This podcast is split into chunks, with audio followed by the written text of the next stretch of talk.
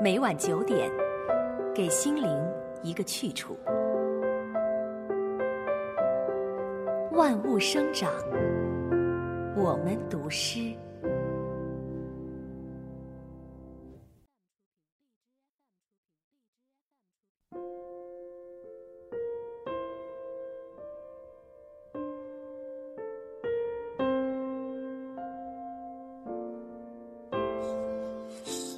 安德烈，我注意到你很不屑于回答我这个问题：你将来要做什么？所以跟我胡诌一通。你刻意回避我的问题，是因为二十一岁的你，还在读大学的你，也感到现实的压力了吗？我记得那晚我们在阳台上的谈话，那是多么美丽的一个夜晚。安德烈，无星无月，海面一片沉沉漆黑。可是海浪破岸的身影，在黑暗里随着风袭来。你说，妈，你要清楚接受一个事实，就是你有一个极其平庸的儿子。你坐在阳台的椅子里，背对着大海。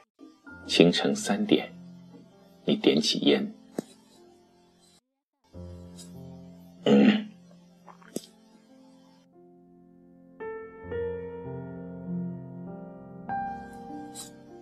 朋友看见你在我面前点烟，会有一种不可置信的眼光望着我，意思是他，他，他怎么会在母亲面前抽烟？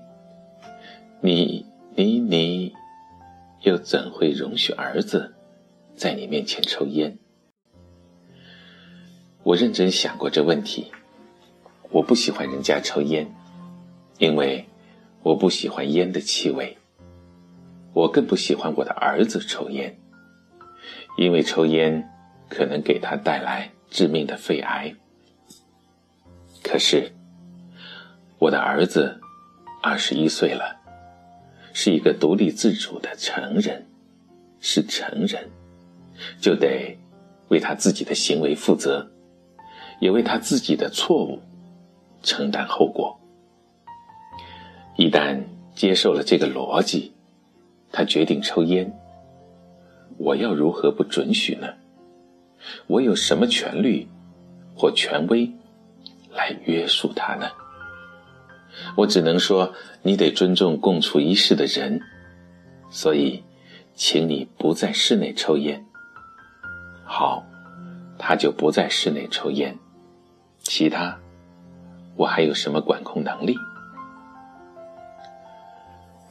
我看着你点烟，翘起腿，抽烟，吐出一团轻雾，我恨不得把烟从你嘴里拔出来。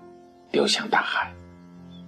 可是，我发现，我在心里对自己说：“M M，请记住，你面前坐着一个成人，你就得对他像对待天下所有其他成人一样。你不会把你朋友或一个陌生人嘴里的烟拔走，你就不能。”把安德烈嘴里的烟拔走，他早已不是你的孩子，他是一个个人，他就是一个别人。我心里默念了三遍。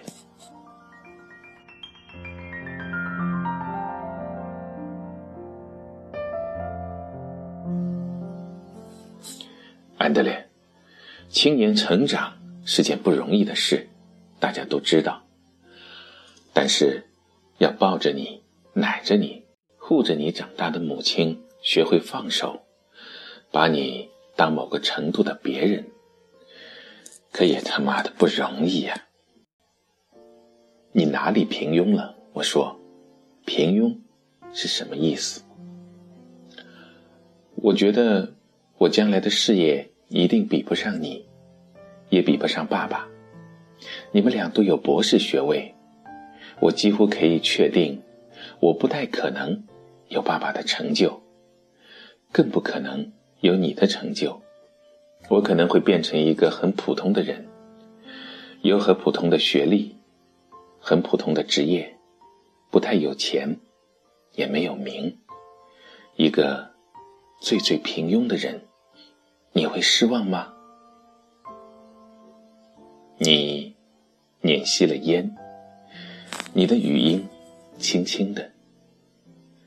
这样的凌晨和黑夜，是灵魂特别清醒的时候，还没换上白天的各种伪装。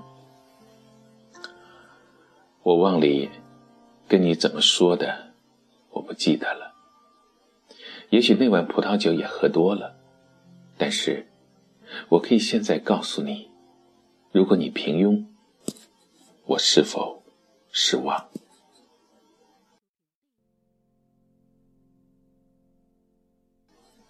对我最重要的，安德烈，不是你是否有成就，而是你是否快乐。而在现代的生活构架里，什么样的工作比较可能给你快乐？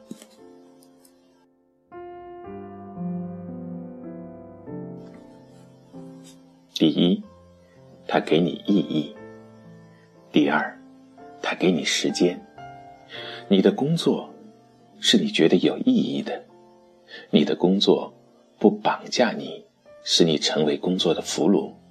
容许你去充分体验生活，你就比较可能是快乐的。至于金钱和名声，哪里是快乐的核心元素呢？假定说，横在你眼前的选择是到华尔街做银行经理，或者到动物园做照顾狮子、河马的管理员，而你。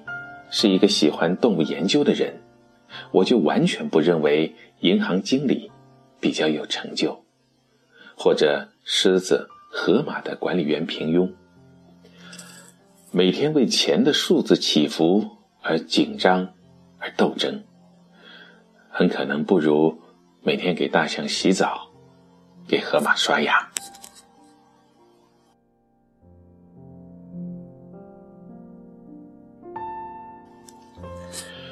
我也要求你读书用功，不是因为我要你跟别人比成就，而是因为我希望你将来拥有选择的权利，选择有意义、有时间的工作，而不是被迫谋生。如果我们不是在跟别人比名比利，而只是在为自己找心灵安适之所在，那么。连平庸这个词都不太有意义了。平庸是跟别人比，心灵的安适是跟自己比。我们最终极的负责对象，安德烈，千山万水走到最后还是自己二字。因此，你当然没有理由去跟你的上一代比，或者为了符合上一代。对你的想象而活。